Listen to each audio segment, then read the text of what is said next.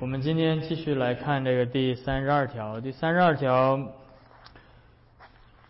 讲到了教会论当中最后面这个部分啊。我们上一周讲到教会的法规啊，教会的法律，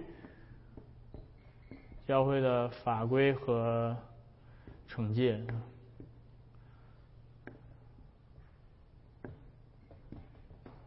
就我们上一周讲到了教会是有法规的地方，的？这个是一个教会是一个不仅是一个家，而且是一个国，对？所以这个叫做两个国度，呃，国家政府有国家政府的法律，对吧？那在教会里有教会的相关的法律，啊，所以呃。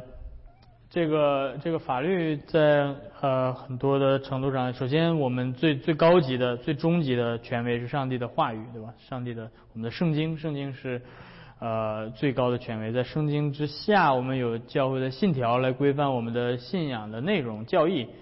呃，在这间教会里面，如果与三千联合信条教导不相符的，是属于对吧？啊，违背了这个教会的教义的准则，对吧？这些准则是具有约束力的。然后在教会的实际的生活当中，啊，关于敬拜、关于教会的一些治理等等，是由教会章程来确定的，对吧？所以这里面你可以提到有这么几个层面，对吧？圣经有信条，然后有教会章程等等，对吧？然后那。呃，上一周我们也提到了关于，呃，你说教会的法规跟政府的法规有什么区别？他们主要涉及的问题不同，对吧？呃，国家政府设立法律是为什么？是为了什么？国家政府设立法律是为什么？来抢你们的钱是吗？啊，是为了维持公义，对吧？公平，对吧？维护社会的稳定，对吧？嗯。这是这国家的法律所关注的事情是民生，对吧？是人民的生活，对吧？这个公益会在地上执行等等。那教会的法律所关注的点是在于对呃敬拜上帝的事情。我们怎么样敬拜神？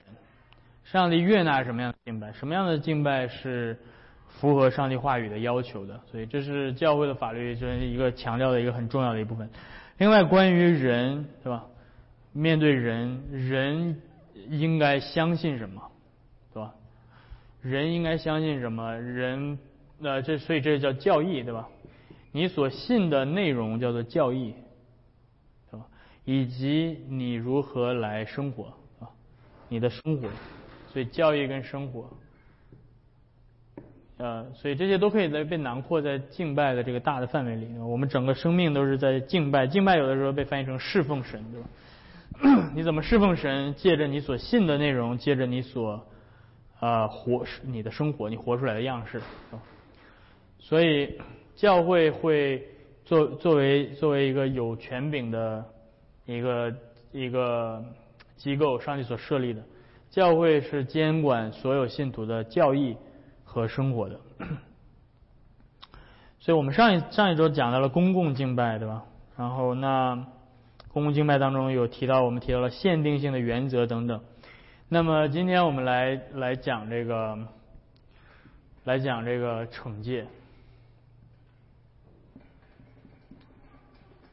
啊，一提到惩戒啊，今天今天你们讲到了这个教会啊，教会最厉害的一一个地方对吧？教会有这个戒，这个叫什么？清规清规戒律对吧？教会这正应该放一个尚方宝剑，对吧？凡是不听教会的，就，这 个狗头铡，对吧？虎头铡，对吧？呃，我们之前提到了教会是一个有有这两个层面，对吧？一个是家的层面，一个是国的层面。教会是上帝的家，教会是上帝的国度。那，嗯？嗯，那我们提到惩戒的时候，有的时候我们会这两个词互换。这个这个词在中在英文里面叫做 discipline，对吧？叫做 discipline。那 discipline 这个词，你可以把它翻译成稍微两种方式，一种叫管教，对吧？一种叫惩戒，或者叫惩惩罚，对吧？所以这个就几乎对应了这个教会的这两种形象，对吧？那你提到管教的时候，是一个比较家庭层面上的一种方式，对吧？一个父亲管教自己的孩子，对吧？但是当你上升到国的层面上，是吧？国家的这个警察呀，就是法庭去判罚，他去惩去惩戒去惩罚罪犯，那就是相对来说比较惩戒这个词会更加的有着法律约束力，对吧？但是但是这这个表达的其实同样的一个概念，就是 discipline，就是教会对信徒有这样的一个很重要的。很重要的一个行为，那就是管教和惩戒。所以在比利信条里面提到，因此我们只接纳那些正当维护和睦和和合一，使众人顺服上帝的事。为这个目的，主法以及与此相关一切事宜，根据上帝的道都是必须的。呃，教会的惩戒在改革宗教会里面被视为真教会的第三大标记。还记得真教会有哪三大标记？谁还记得真教会有哪三大标记？圣道的宣讲、圣礼的施行和教会惩戒，对吧？OK，所以呢，教会惩戒重不重要？一个教会可不可以没有教会惩戒？如果一个教会没有教会惩戒，是真教会吗？所以我们应该整一个尚方宝剑挂在这儿，对吧？呃，所以教教会惩戒是真教会的一大标记。有的时候我们，嗯，呃，可能没太没太这么想过，对吧？你会看到一个教会从来不惩戒信徒的，从来不管教信徒的教会，不改革中的我们的比利信要说这不是真教会，能能上升到这么这么这么严重的一个地步。嗯，的确，在惩戒这个，在十六世纪当时有一些，对吧？有一些，呃，有一些人认为说，惩戒不会是真教会的一大标记，对吧？呃，着着重的把标记放在圣道跟圣礼上，啊，就是说，就是真教会的标记就可以用上帝的道，就只要这教会有上帝的道就够了。但是，呃，随着这个，尤其是改革宗教会，慢慢的他们。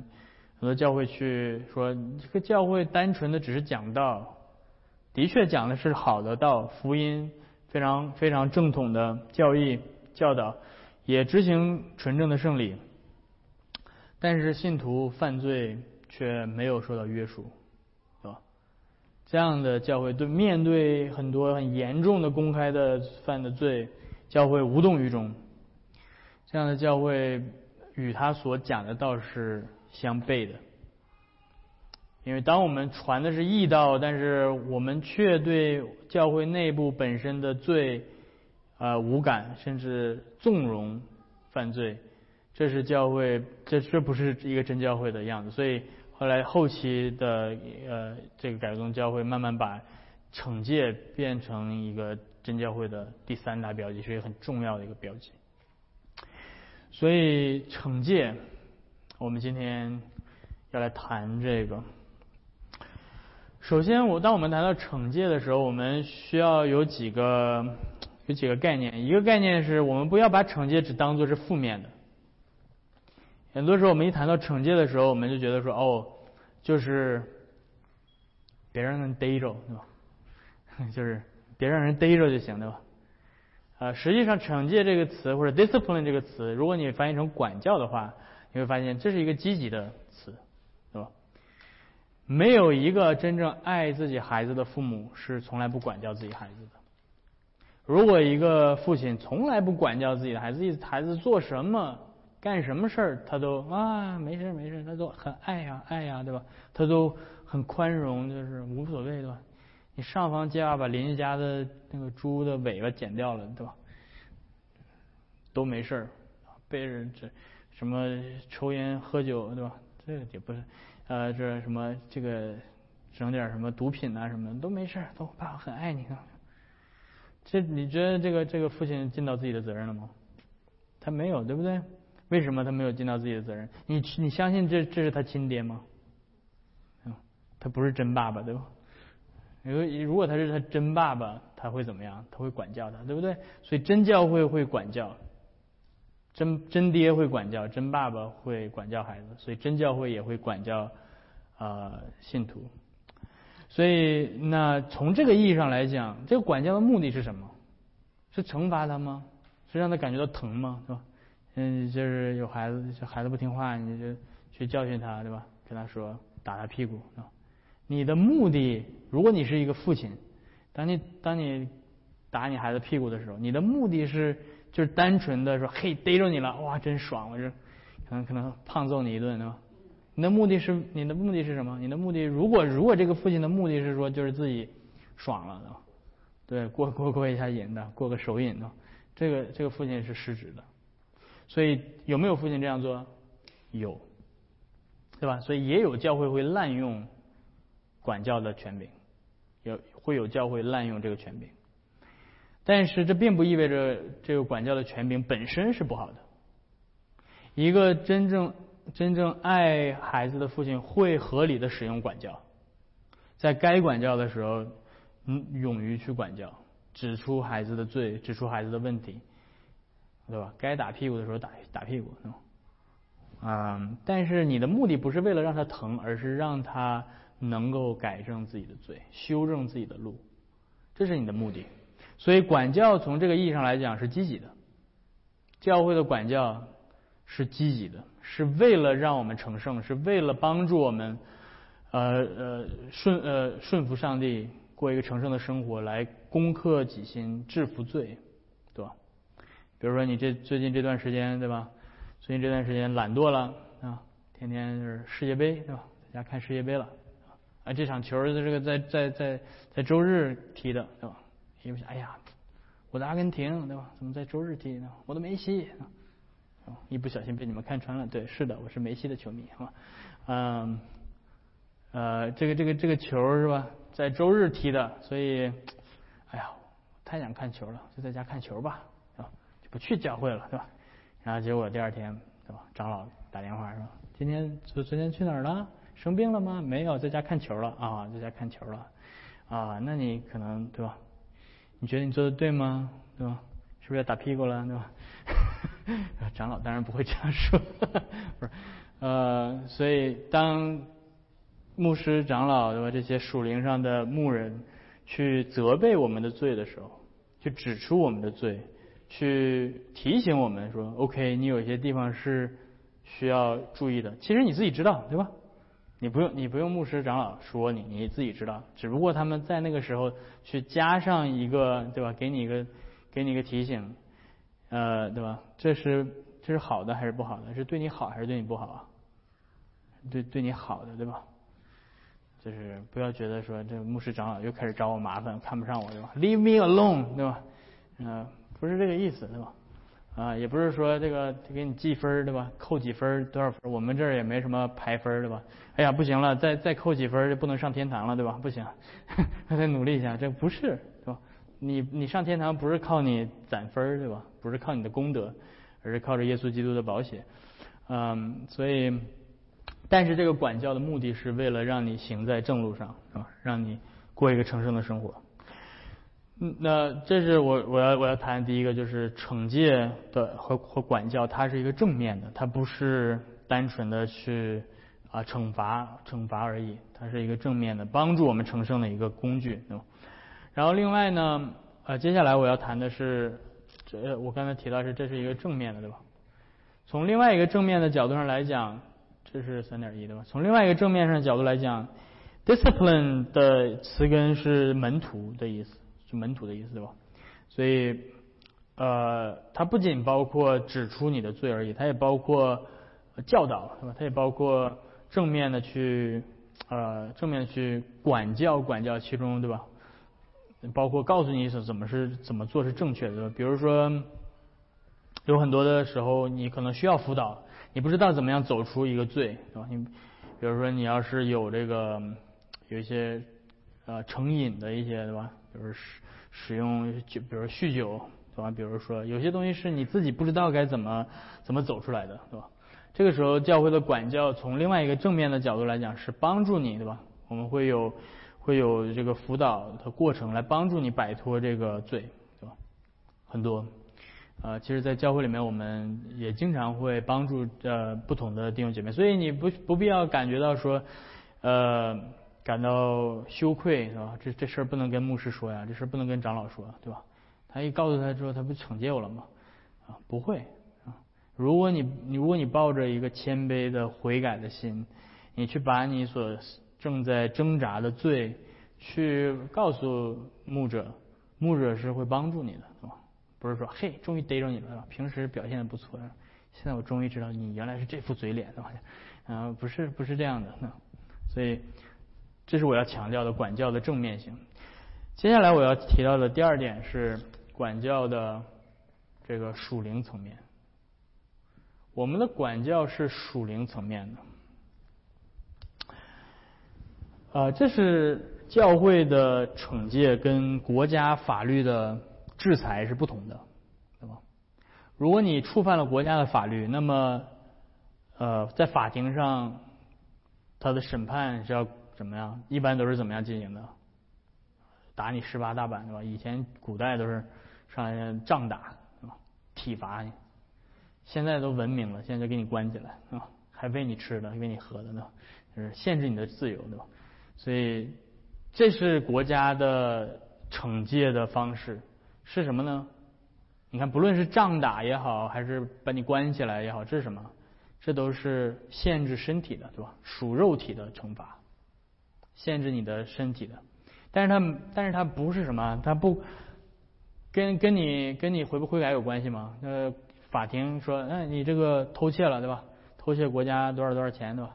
这个诈骗罪，你说，哎呀，我悔改，我真心悔改我的罪，对吧？我痛哭流泪，我这真的是。法庭说，好了，你既然悔改，我就不罚你了，你说你不用关心，可能吗？不可能，对吧？因为因为什么？因为他们的管辖权不在这儿，对吧？他政府的管辖权不属灵，不是属灵的范畴。政府的管辖权是属世的范畴，是关于身体的，所以它一定是关于现世的，对吧？关于这个时代的，所以它是必须要执行，按照它的法律去执行这些惩惩罚的机制。但是教会不一样，教会是教会的权柄是属灵的，所以同样的一个人犯了同样的罪，在呃世世俗上的政府法庭被判了。但是他真心的悔改他的罪，他接受耶稣基督是他的救主。那么教会需要管教他吗？教会需要惩戒他吗？不需要。对。所以，呃，教会假如说一个一个一个一个一个杀人犯，对吧？这个跑到别的地方，都连连着开枪杀死了好多人，他是一个无恶不作的一个杀人犯，非常的残忍，怎么怎么样？但是他就是在这个监狱里面信主了，是吧？教会不需要惩，教会不会惩戒他，呃，而且教会还会把他视为是完全的教完全的教会成员，他不比其他的教会成员缺少任何的特权，对吧？如果他是已经受洗的基督徒，教会会定期的往监狱里面送圣餐给他。哪怕他是一个杀人犯，以前我们这美国教会就在就往监狱里面送过圣餐。你去过监狱送圣餐吗？去监狱送送圣餐是一个非常奇特的经历，对吧？但是这就是彰显了上帝的国度不属于这个世界。耶稣说：“我的国不属于这个世界。”怎么彰显？就这么彰显，对吧？属于上帝的国的。它可以超越这个世界的这个这个这个地方，对吧？所以，那我就简单的在这里面提到这个属灵的性质的时候，这边简单的跟跟大家介绍一下，这是乌尔西努在《海德堡要理问答注释》第三十五一个主日，他这样提到，他说：“天国钥匙的权柄跟俗世权柄的区别在何处？区别之处有很多，也十分明显。”第一，教会惩戒是由教会执行，而世俗权柄则由法官和执政官执行。第二，在国家政府中，判决是依据国家法律执行；而在教会中，则是依据神圣的法律或上帝之道而执行。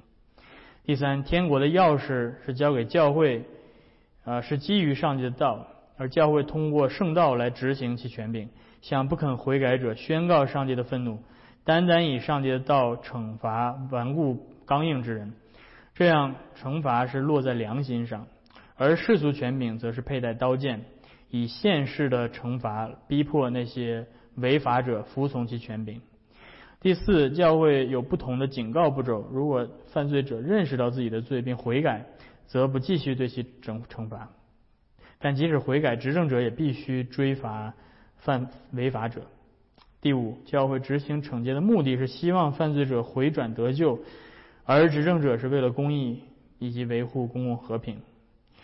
第六，教会执行惩戒只针对拒不悔改和不顺服的人，因此，当犯罪者显出足够的悔改证据时，惩戒就停止，撤销惩罚；而执政者一旦宣布审判，就不再撤回，也不撤销惩罚。与基督同定十字架的强盗在十字架上悔改，或者在临近死亡一刻悔改，便被基督直接接到乐园去了。但执政者会继续对他宣判、宣判、执行对他宣判的惩罚。因此，基督教惩戒往往留意的是国家政府中所不留意的事。当教会把那些拒不悔改者逐出教会的团契相交时，拒绝承认他们是其中一员时，执政者却会容忍他们，反而被国家政府放逐的人可能在教会里被接纳。例如，执政者会对奸淫者或强盗、小偷等犯罪者执行死刑。然而，如果他们真的悔改，教会是会接纳他们的。因此，教会权柄和世俗权柄的区分是清晰明显的。所以，这是《海德堡要理问答》的作者乌尔西努，对吧？他他讲课解释《海德堡要理问答》，然后他学生记录下来，就出版，这叫《要理问答注释》。所以，这是呃教会惩戒的属灵属灵的性质，对吧？你们是不是感觉到？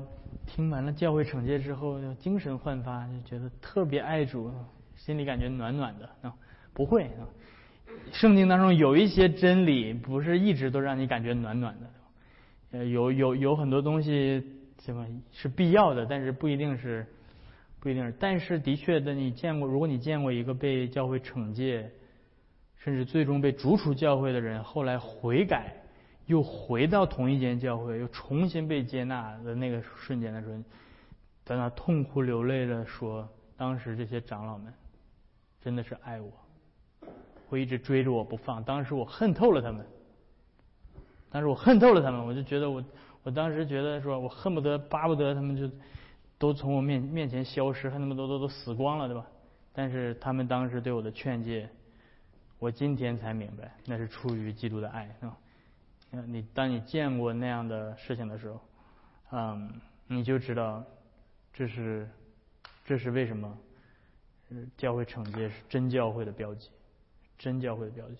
只有教会的真牧者会如此的爱羊群，以至于会把那些迷失的羊去追到，对吧？追到那么远去把他们带回来。啊，在这个世界，没有人会这样对对待消费者的。知道吗？没没没有人会，是吧？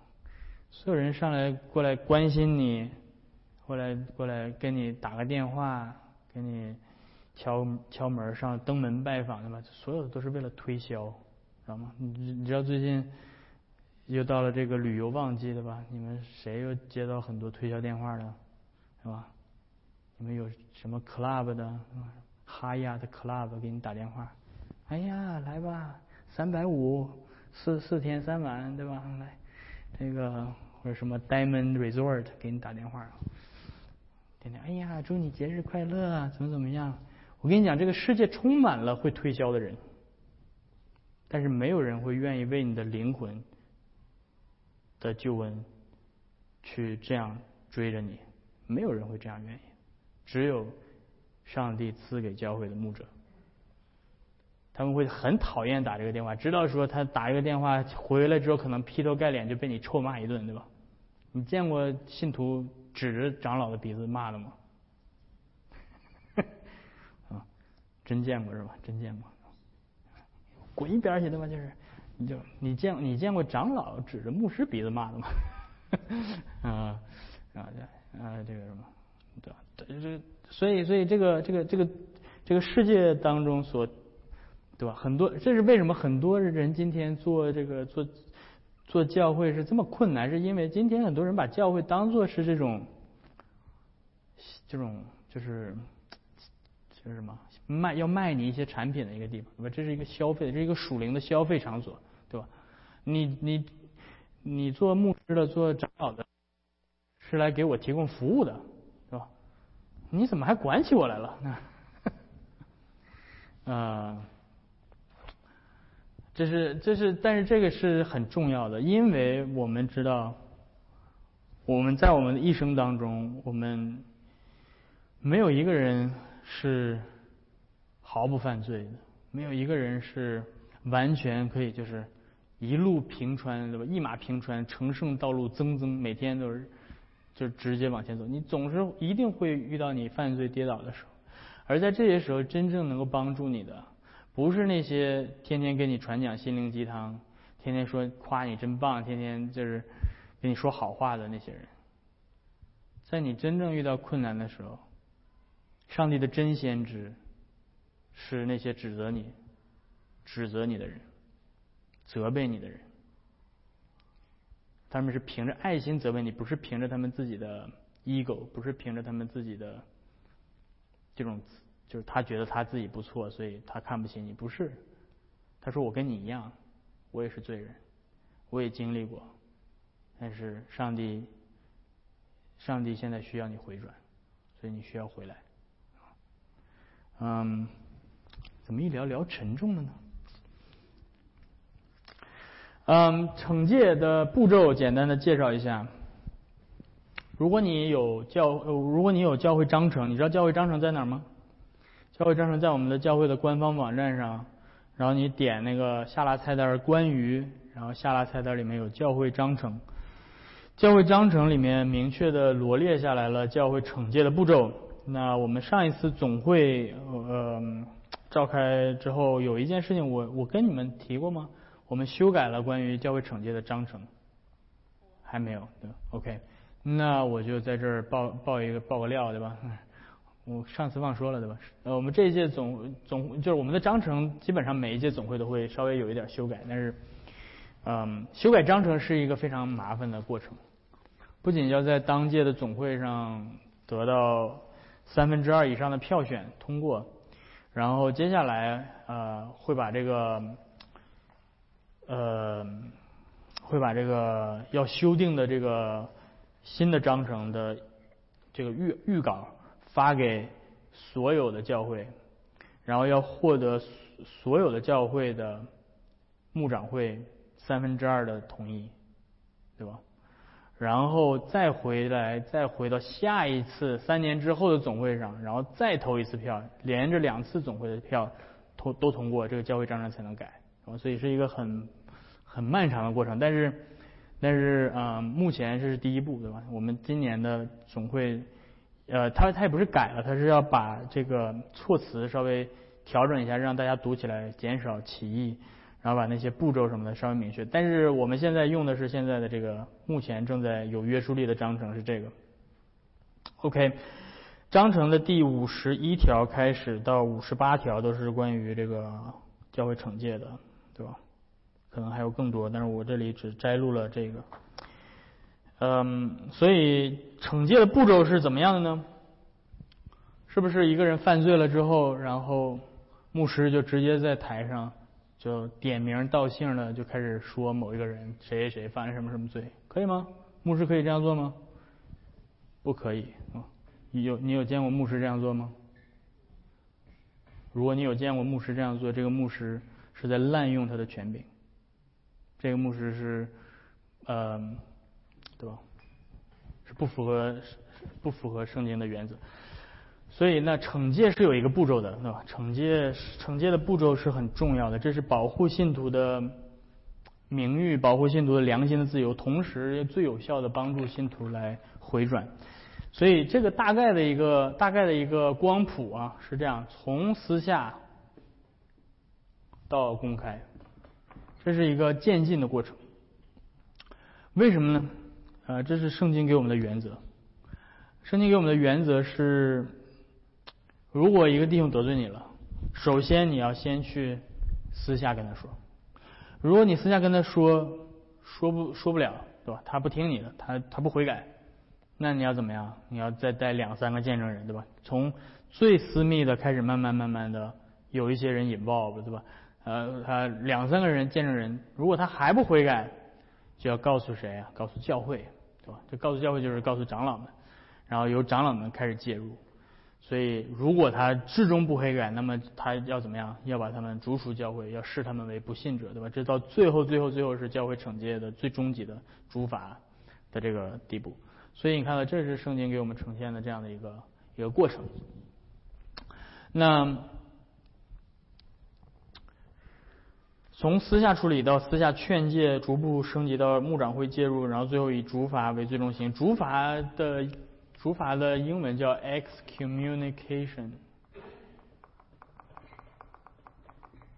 嗯，这个这个有的时候，这个我把它翻译成叫做主法。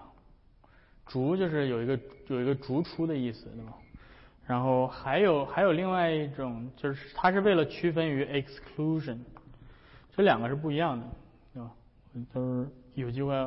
Excommunication 是什么意思？你你知道你来到教会圣餐桌，对吧？你你领圣餐那个圣餐英文叫什么？叫 communion，对吧？所以 ex communion。也就是把你从这个这个 communion 的这个相交的关系当中把你排除出去，对吧？你不属于这个相交的这个这个肢体，所以这个叫主法。exclusion 指的是那些没有，我？在教会里面受洗了，但是他还没有来到圣餐桌面前，对吧？他不是一个领餐的成员，那么他被。他被惩戒离开的时候，这个就是叫做除除法。我就是，其实这些词都是人人自己定的，对吧？但是我是让你知道，这有一个这样的一个区分。啊，这是为什么我把它翻译成主法的原因。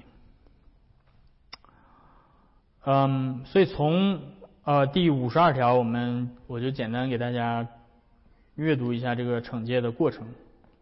处理私罪第五十二条，若有人在教义上或行为上有过犯，只要此罪是私人性质，对吧？private nature，对吧？比如说你猫在家里面看点不应该看的什么什么小网站呐什么的，对吧？啊，这是私人性质的，并不冒犯公众，就应当遵行马太福音第十八章的教导来处理。所以。你私下的去劝诫他，对吧？你说弟兄啊，对吧？这小网站不能再看了，对吧？这是你的身体是上帝的殿啊，私下的去劝诫他，因为因为他的罪没有冒犯到其他的人，对吧？没有冒犯到会众。然后然后接下来第五十三条，私下的悔改，若犯罪者因他人的劝诫或单独私下会有两三三个见证人在场的情况下，而悔改了他的私罪。此情况不应令牧长会知情，对吧？有一些罪，有很多的罪是会众私下解决的，牧师长老都不知道的，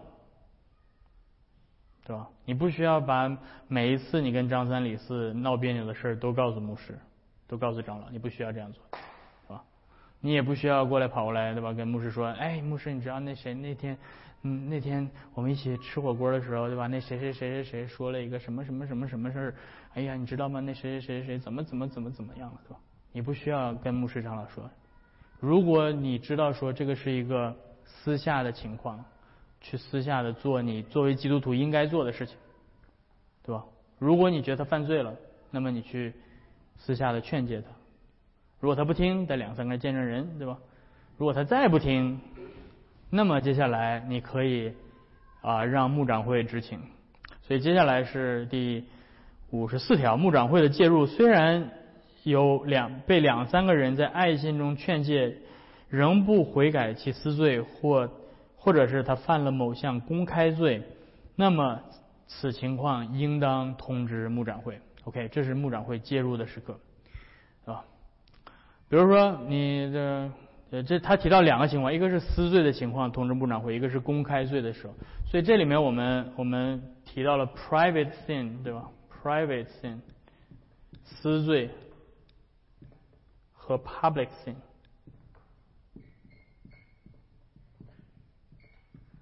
公公开的罪。什么叫这个这个这个啥意思呢？就是他所涉及的涉及的人，他所这个罪所冒犯的人。的多少，对吧？一般私罪来讲，他只是冒犯一个人或者两个人，对吧？他是一个私下的，对吧？某个人骂了你一句，对吧？你就回头骂他一句，对吧？这是私罪。你，你可能跟某一个人吵架了，是吧？你们可能就是性格不合嘛，在一起打了一架，对吧？这是私罪。但是公开罪一般是在一个公开的团体当中所犯的罪，比如说，对吧？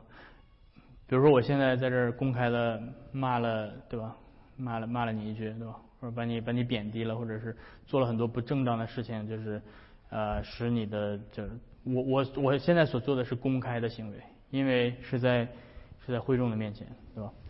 比如包括在团契里面，啊，比如一个团契这这小组里面，某一个人呃，就是公开的去冒犯另外一个人，或者是。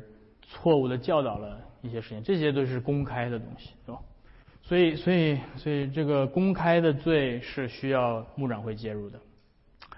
啊，而而而另外，在私罪情况下，我刚才提到，对吧？你自己猫在家里面看不该看的小电影什么的，这个罪，假如说被什么情况下需要让牧长会知道呢？是。比如说，另外一个人去 confront，对吧？另外一个人去指出来，但是你，但是这个人不不肯听，他说：“切，你用你管，对吧？我愿意咋地咋地，我想怎么着怎么着，我活得快乐，对吧？跟你没关系。”那这个时候，接下来他又找了两三个贱人再去劝他，他还是不听，对吧？他说不会的，我我弄好几好几五百多个 G 的，对吧？我不会删掉的，对吧？呃，然后他说：“那好，那这个你既然不悔改的话，那么我们需要让牧长会来介入，啊，这是这是私罪牧长会介入的前提。OK，那这个第五十五条就开始了。你看到这个关于惩戒是最长的一条，对吧？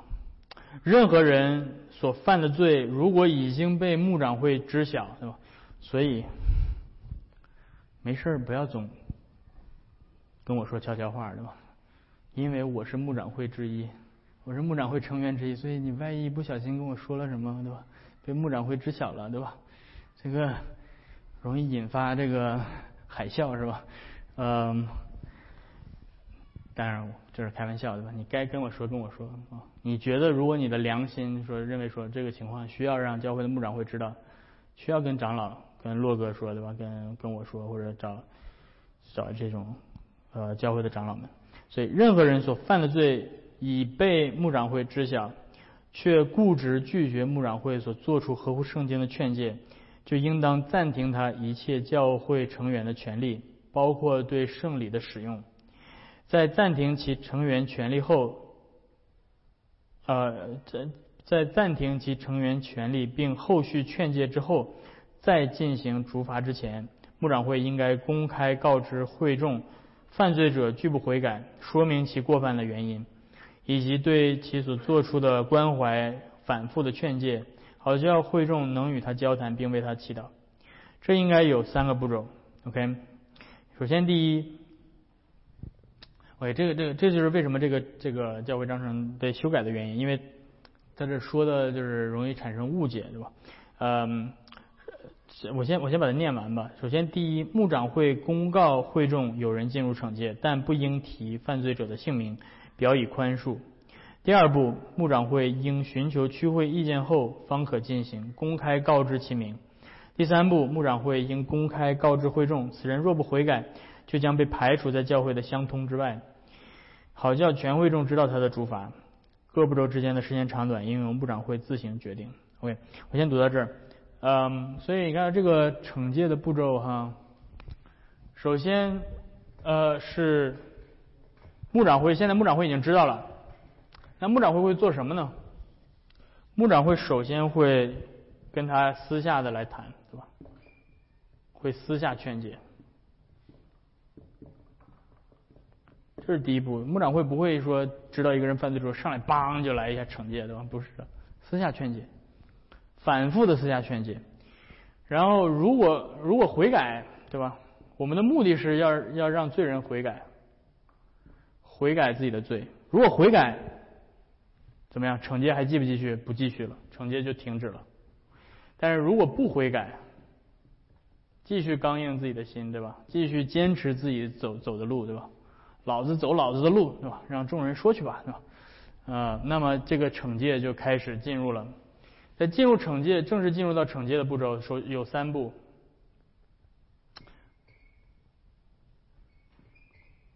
呃，其实这个，对吧？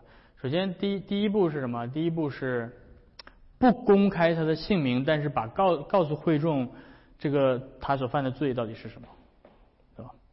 反正酗酒啊，或者是呃这个看不该看的小电影啊，或者是他怎么怎么样，对吧？就他，但是不提他的姓名，是吧？嗯，这是不，这叫什么？匿名的吗？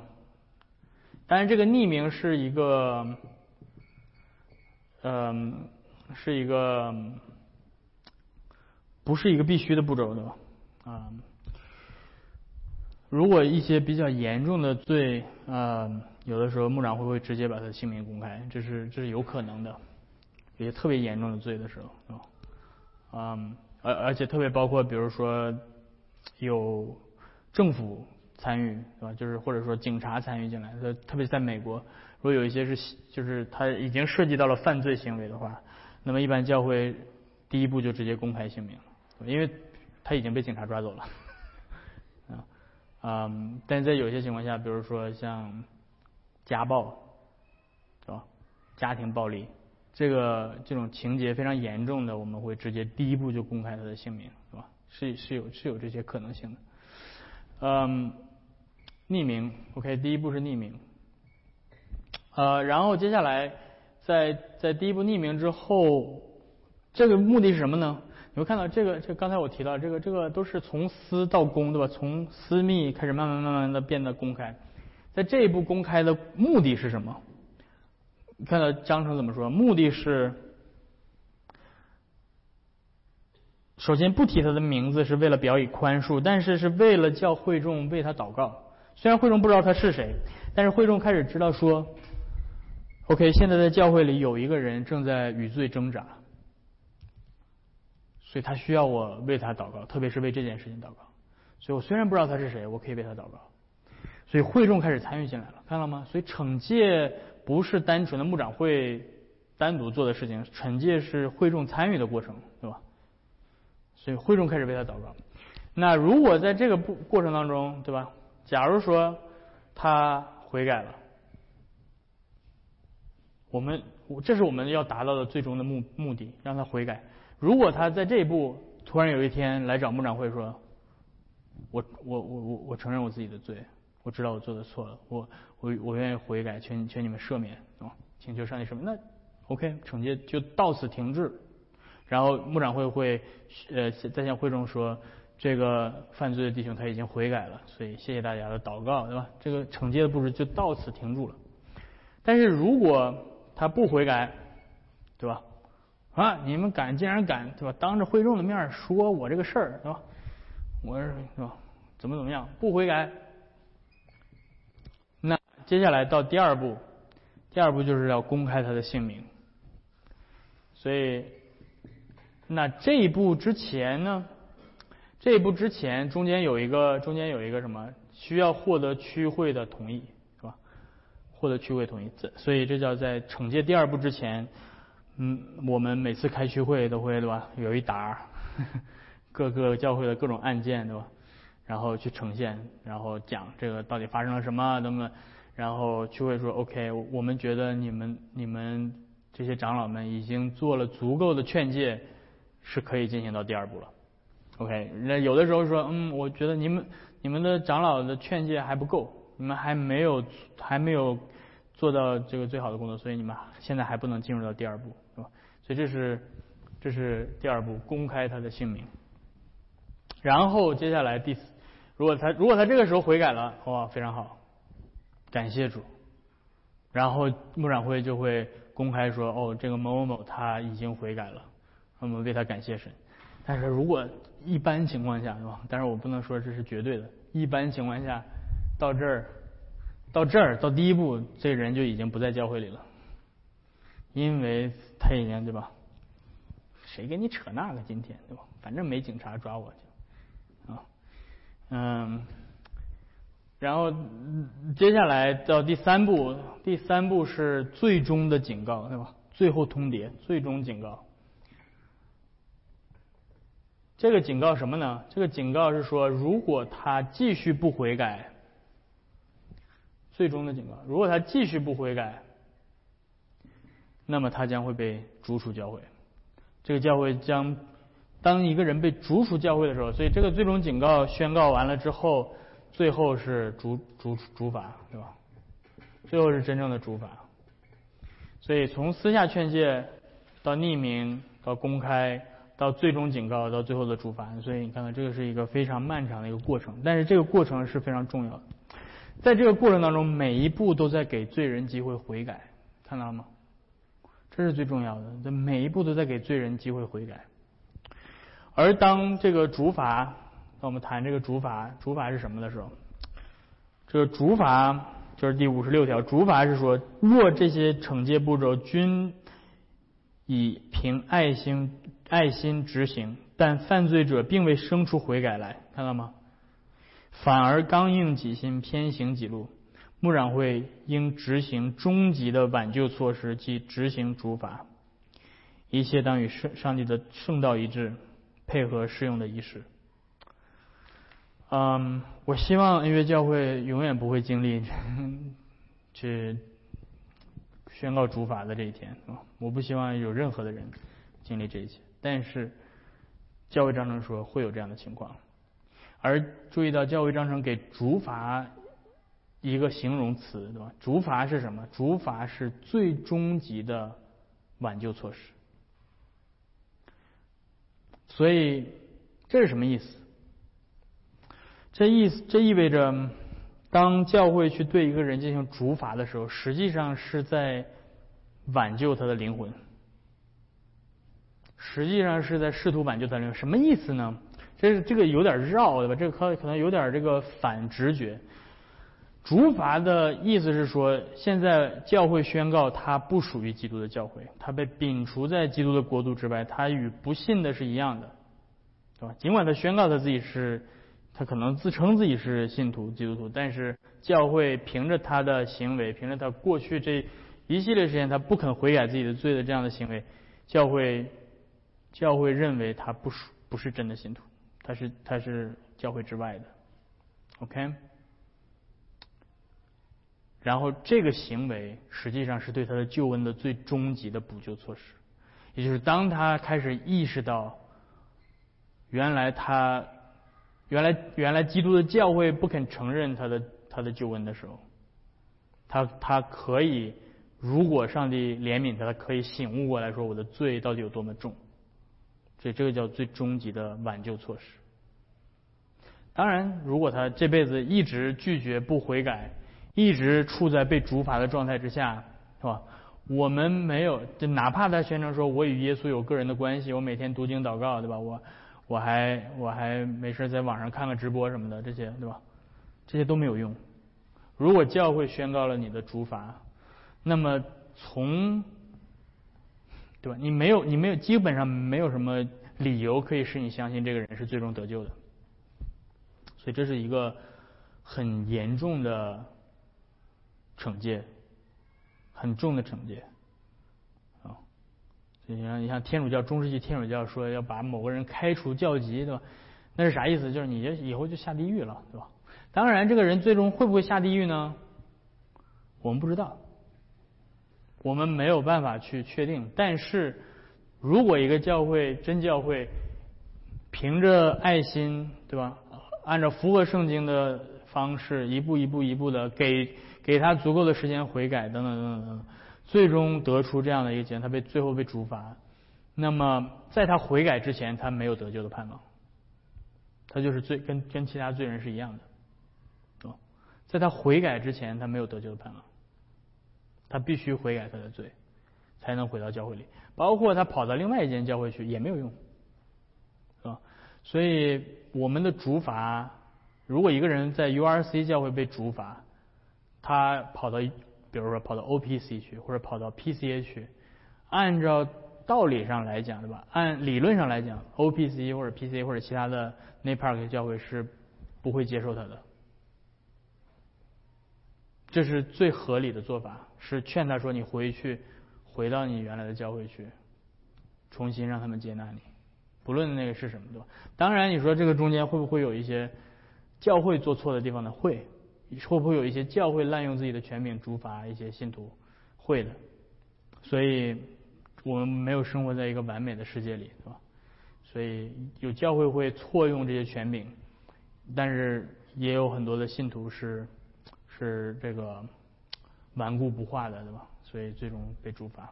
但是竹筏的结果是希望他们最后能重新修复，所以最后第五十七和五十八条提到的是重新相通，对吧？恢呃复原教会成员的复原。犯公开罪者，或因藐视教会劝诫而被而其罪被公开者，若其心意回转，牧长会应在允基于充分悔改证据的条件下，复原其成员权利，按照牧长会。认为有益于教会建造的方式进行，是否需要公开复原的决定，若在牧长会内有不同意见，应寻求区会间呃两个邻近教会的建议而行。第五十八条，被处罚者的重新啊相通，所以这个被处罚之后，他怎么再回来呢？是通过对吧？都是通过悔改，都一定是通过悔改，所有都是通过悔改，然后这个悔改会让他被重新相通，对吧？重新被纳入到圣徒相通之中，对吧？我信圣徒相通，所以信的是什么？信的就是这个。当被主法者愿意悔改之心与教会和好时，牧长会应将此意愿公告于全会中。若无人反对，此人可通过公开悔改宣告以以呃宣告以复原，配合使用呃相宜的仪式。所以这是教会惩戒，花了大概蛮长的时间讲教会惩戒，因为教会惩戒很重要。这是第三大标记，对不？OK，大家有没有什么问题？问题挺多的，就是比如说呃，这个第一个私下劝诫到匿名，这个这个这个过程多久？没有明确的规定。没有明确。那就是有什么标准？比如说，我就我就过来一次就就好了，或者说我觉得这个是牧长会众长老们要凭良心而决定的，对吧？一般来讲，这里面提到反复劝诫，对吧？有的教会反复劝诫了两个月就直接上第一步了，有的教会有的 case 可能你要劝诫个两年，对吧？这个不同的情况没有一个死的标准。悔改的标准也是没有一个死的标准，对吧？对，抄一百遍《使徒信经》，对吧？就是就你看天主教的这个补罪的这个过程是为啥呢？就是都是这些问题，对吧？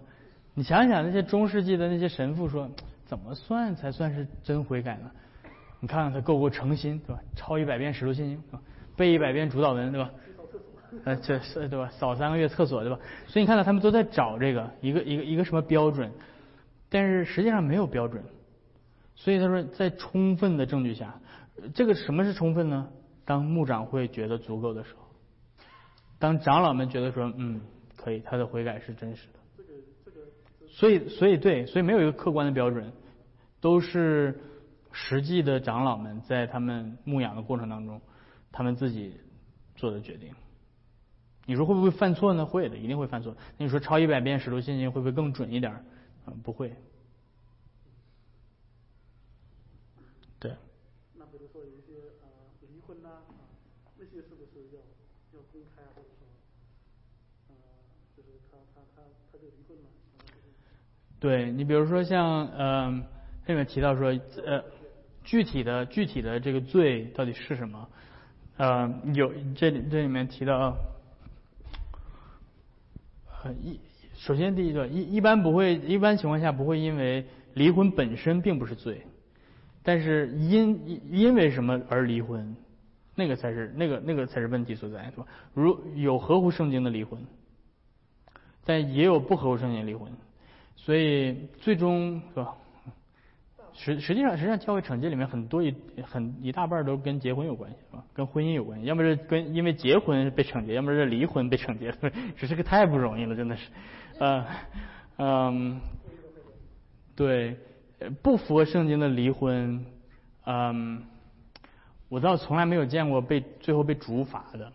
我觉得很多教会在这个问题上只是说 OK，私下劝诫，基本上就解决这个问题。这个离婚已经是既成事实。但是以不以不符合圣经的方式离婚的那个提出离婚的那个人会被私下劝诫，至于劝诫到什么地步，一般我看到的大部分情况就是私下劝诫到一定程度，他悔改了就好了。不不，no，那个那个那个那个不是那个不是复复婚不是不是悔改的必要组成部分。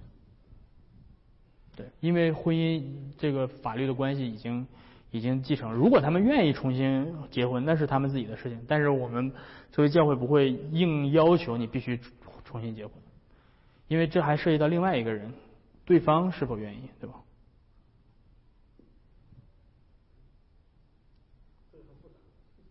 对。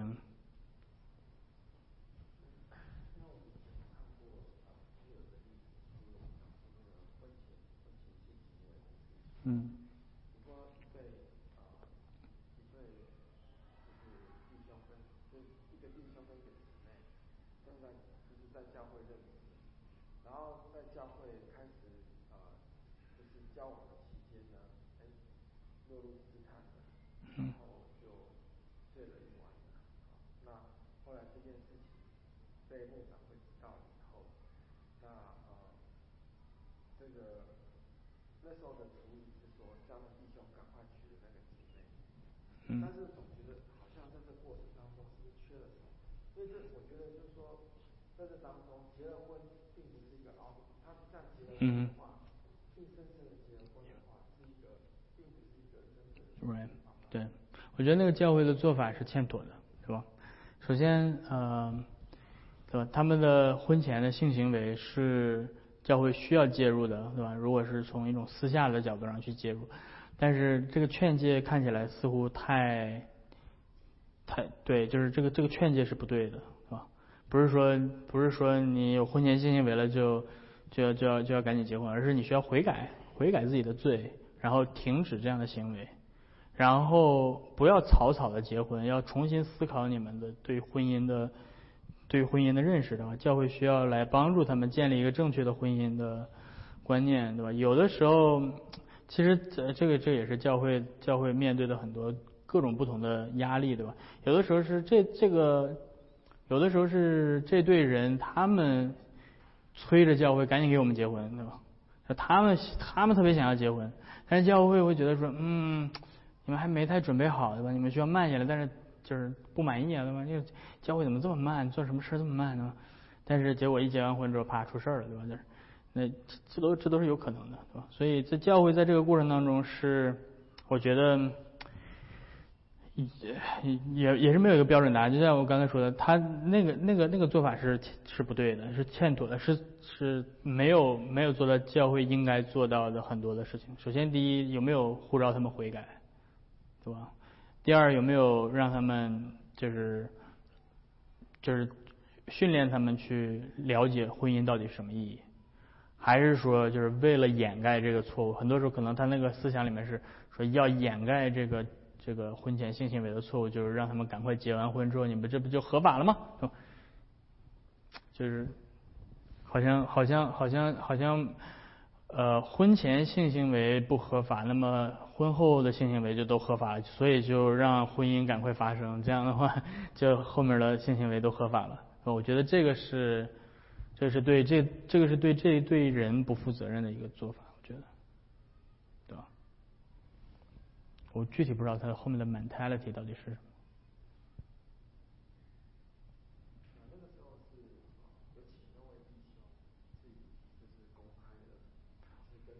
嗯嗯，这也是不对的。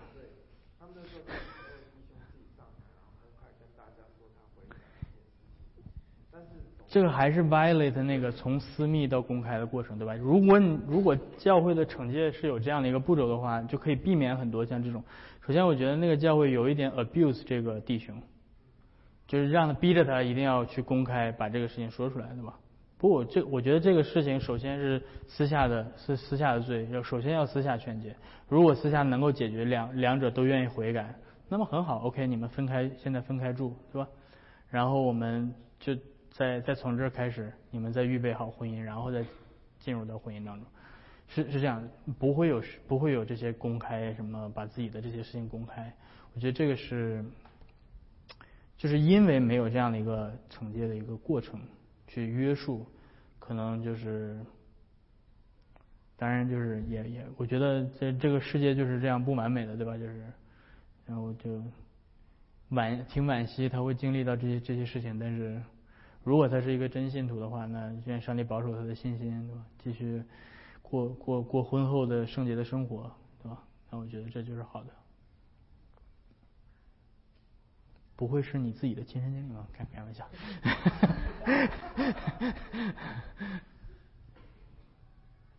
我我遇到的一些就是，呃，信徒大部分都做生意，嗯，我的群体都是生意群体，那其实公开的秘密。大家做生意的人都说好，嗯，就就说好，这是公开的秘密。那你，呃，你说要去要惩戒他们，怎么惩戒？一个月好几百人，怎么惩戒过来？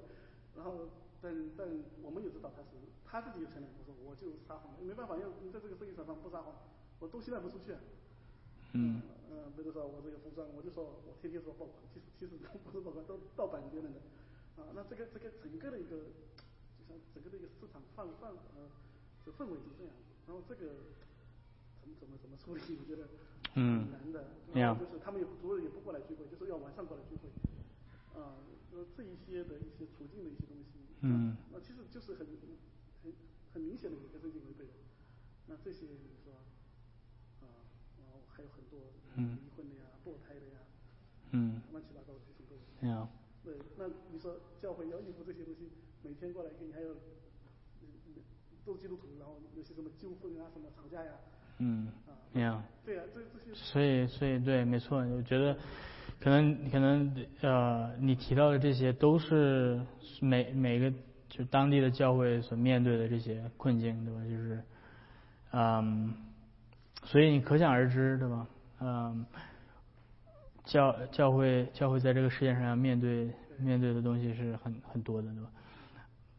我我觉得，我觉得的确有很多的具体的问题要具体分析，但是一个大的原则是，这个教会是否有这样的牧长会，对吧？这些长老们是否有在基督面前忠心的尽忠职守的人？就算是我要得罪了，嗯对吧？几百人也好，就算是这个大 donor，这个大的这个赞助商，对吧？都都要离开这个教会，就算我们这个教会以后。可能这个 case 结束之后就分崩离析，对吧？很多人就是拿砍刀上街要砍人了，就是都这都有可能的。你知道这个这个中世纪的教会有多少因为这个教会惩戒的问题，就是派军队出去打仗的都有，对吧？就是啊，问题就是我们的良心能否在上帝面前保持无愧的良心啊？然后同时用爱心、用忍耐的心，而不是用一种粗简单粗暴的方式。去真的是劝他们悔改，对吧？就是，的确，呃，很难在这个世界上，呃，教会要做的是不要效法这个世界，对吧？这个世界都是充满着谎言和各种的对金钱的贪恋等等，但是教会要做的是世界的光，教会要做的是啊，在山上的城，对吧？所以你，对。你喊口号都好喊，但是真的要让你现在就在你的生意场上做一个诚实的人，这是要付代价的。你觉得成圣都不用付代价，对吧？至死救人，活出新人，就是嘴挂在嘴边上说一说，对吧？哎，就是都是喊口号的。不，所有的成圣都是在你面对你觉得不可能的时候，对吧所有的成圣都是这样。如果成圣那么简单，就不叫成圣了。成圣之所以难，就是因为他要致死你最爱的东西，他要把你心中的偶像拔出去。那个偶像是你最爱的，不论什么，不论是你说你做生意也好，或者是嗯，或者是人际关系当中，或者是婚姻当中，或者是什么任何的东西，成圣的工作都是要致死自己，要把自己杀死。但是问题就是。对吧？教会有没有帮助信徒去过这样的成圣生活？还是教会睁一只眼闭一只眼啊？好吧，随便吧，对吧？就是，嗯，对吧？的确，你要你要想真的真的要去做到这个的话，这个是需要需要勇气的，对吧？所以我们可以以后再多谈一点这个事情。但是今天我们时间就到这儿了，时间有点太太长了，我们来一起做一个祷告，好吧？天父，我们来到你的面前，我们感谢你给我们时间来思考你的你在教会当中所设立的。呃，权柄来管教我们，来惩戒我们，来叫我们能够更加的呃活出符合基督的样式。说我们知道，在我们今生，我们面对自己许多的罪啊，我们感谢你赐给我们教会你的呃我们的大牧人耶稣基督，他赐给赐给我们呃那些合你心意的牧人们来去牧羊牧养我们牧养这些我们这些刚硬悖逆的羊群。啊，他愿意为我们舍命啊，愿意啊，愿意呼召我们来悔改，所以就求你，嗯，叫我们能够啊，从教会的管教当中得到安慰，知道你在看顾着我们，因为你所爱的你才管教，嗯，所以让我们能够在管教当中看到你的慈爱，听我们的祷告带领我们这一周的生活啊，我们这样的祷告祈求是奉靠耶稣的名，阿门。